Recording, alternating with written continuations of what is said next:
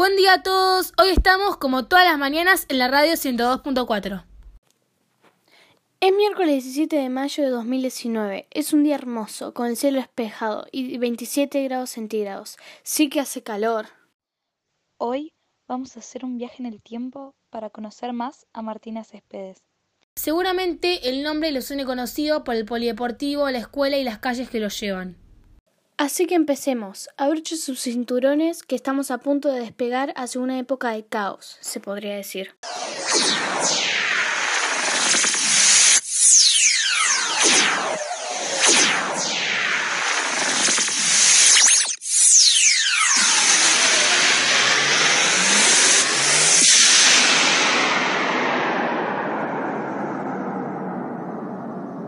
Mira, ahí está Josefa, la hija de Martina. Vamos a tomar un café con ella. Hola, ¿qué tal? Usted es Josefa Céspedes, ¿verdad? ¿Quiénes son ustedes? Somos periodistas de la radio 102.4. ¿Qué es una radio? No se preocupe, es del futuro. Mejor dicho, somos del futuro. Estamos acá para preguntarle algunas cosas sobre su madre. Si quieren, las puedo llevar a la pulpería. Con mucho gusto. Primero que nada, queremos saber cuándo nació su madre, para introducirnos al tema. Bueno, Martina nació el 18 de diciembre de 1762 en Buenos Aires, Provincias Unidas del Río de la Plata. Mi madre era criolla y dueña de una de las más famosas pulperías del pueblo. De hecho, estamos en ella ahora. Su tarta era la más rica. Qué ganas de probarla. Cuéntanos un poco de los cargos de tu madre. Bueno, después de capturar a los soldados y entregárselos a Liniers, la nombraron heroína de San Telmo. ¿Y en qué consistía? Era el cargo de sargento mayor del ejército. Gozaba del sueldo y del uniforme que ella no se sacaba ni para dormir. Luego, en 1825, participó de Corpus Christi, al lado de las Heras. La llamaban Defensora de Buenos Aires por sus actos. Además, participó en desfiles donde se la miraba con fervor patriótico. Era una gran mujer. Sí que lo era.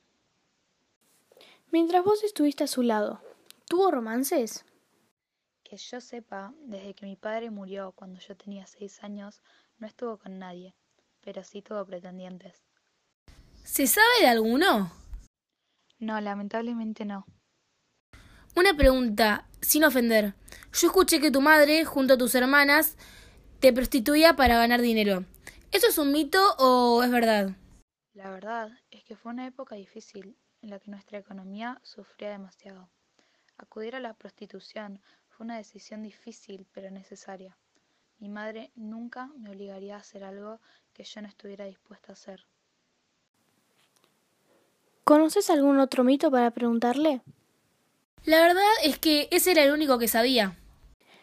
Entonces, yéndonos de tema, ¿tenés alguna carta de Martina? Ya me olvidaba, menos mal que me hiciste acordar.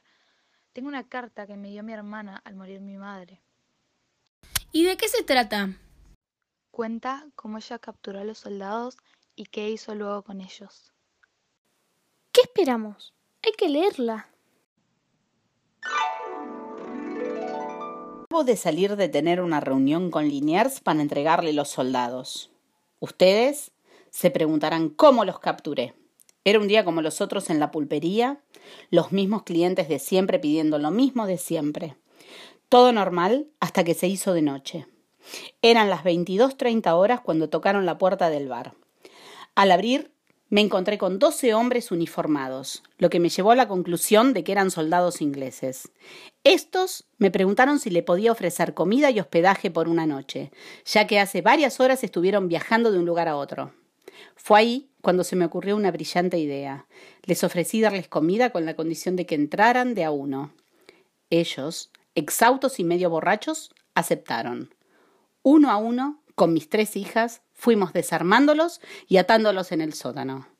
Así los mantuvimos hasta el día de hoy, donde se los entregué a Liniers, menos al más apuesto de los soldados quien se casará con mi hija Josefa. Gracias a esto, hoy soy el sargento mayor del ejército. Impresionante. Josefa, ¿cómo lo sientes desde tu punto de vista? La verdad es que fue una gran experiencia.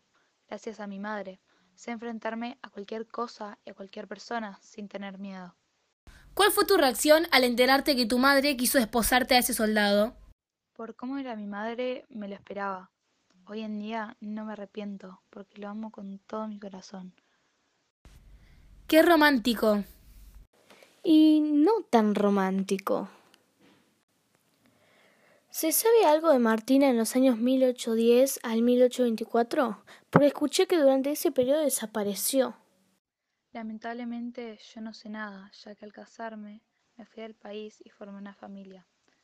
Volví con esta en 1839 con la noticia de que mi madre había muerto. Bueno, qué lástima. Muchísimas gracias Josefa por darnos tu tiempo y contarnos sobre tu madre.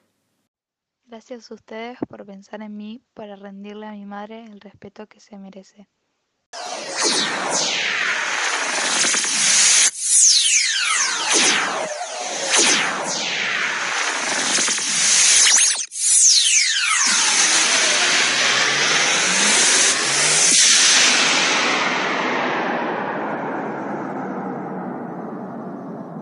Alto viaje. ¿Y cómo le fue? De maravilla. Ahora que sabemos más sobre su vida, qué lástima que Martina Céspedes sea una olvidada. Ojalá en algún momento la reconozcan. Definitivamente lo hará. Espero que hayan aprendido en esta aventura. Que tengan un buen día. Radio 102.4. The podcast you just heard was made using Anchor. Ever thought about making your own podcast? Anchor makes it really easy for anyone to get started. It's a one stop shop for recording, hosting, and distributing podcasts. Best of all, it's 100% free. Sign up now at anchor.fm slash new. That's anchor.fm slash new to get started.